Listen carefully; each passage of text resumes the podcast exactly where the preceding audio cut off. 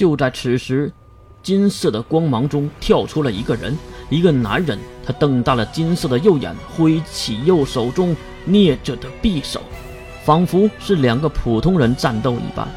月的拳头打在了对方的脸颊之上，可是女孩子的力量太小了，男人没有受到一点伤害。可是男人手中的匕首却刺入了月的左前胸，一口口鲜血在月的嘴角流出。他紧握住对方的手，那只握着匕首的手，然后瞪大血红的眼睛和对方的右眼对视。月，就算是神，我也可以杀给你看。男人的话说完，用力地推开了月，并拔出了匕首，鲜血也是随着喷射而出。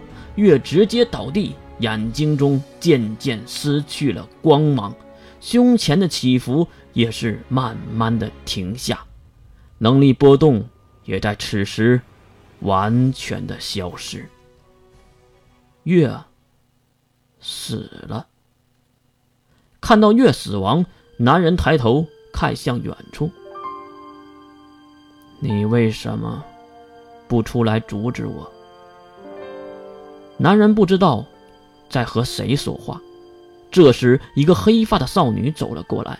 好像就是男人画中的人，她长相极为漂亮，可是脸蛋上却没有任何的表情，仿佛是没有感情的人偶。她身着黑色教会服饰，胸口有蓝色的十字架装饰。更为怪异的是，女孩的身后悬浮着三把武器，一把黑色的太刀，这把刀通体黑色，刀柄镂空。刀身从刀柄到刀尖有一条裂缝，将太刀一分为二。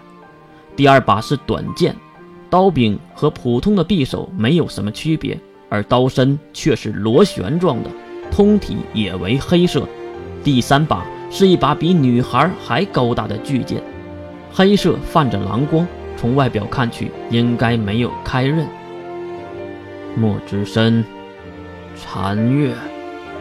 对方认出了黑发女孩，就是月的母亲，禅月。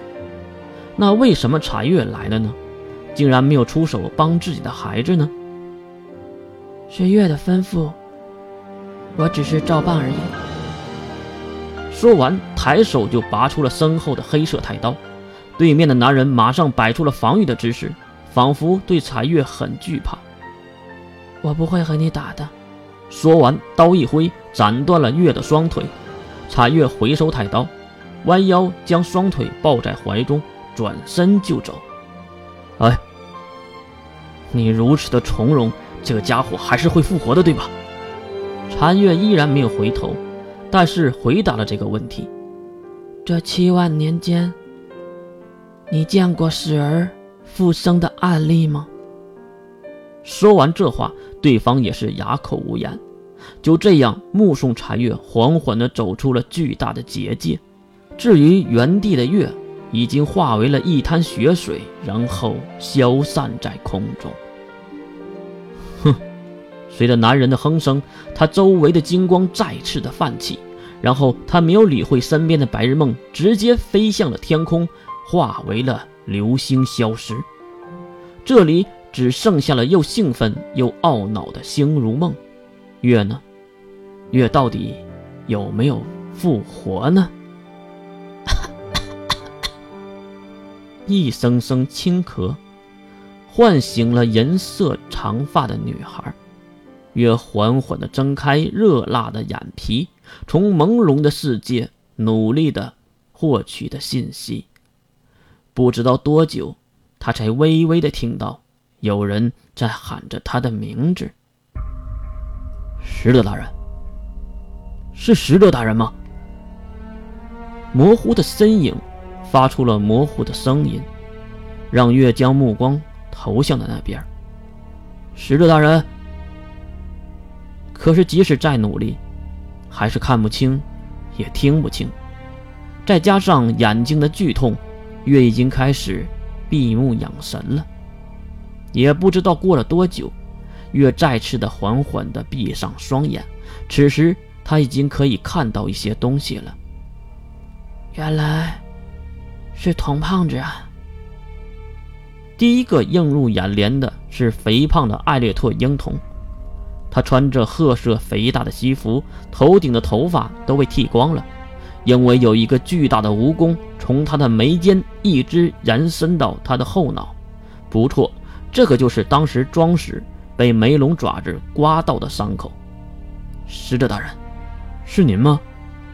反复的确认，月也是听得有些闹心，没回答。而是看向模糊的四周，这是一个很小的房间，墙壁仿佛是木质的，颜色很深，不过不能确认，毕竟看不清楚嘛。怎么就你一个人呢？护神主的其他人呢？使者大人，你终于醒了，你吓死我了，我还以为我还以为一个大男人哭哭啼啼的，也当然会很反感，马上骂了一句。大男人哭个屁啊！我这不好好的复活了吗？我在问你，其他人呢？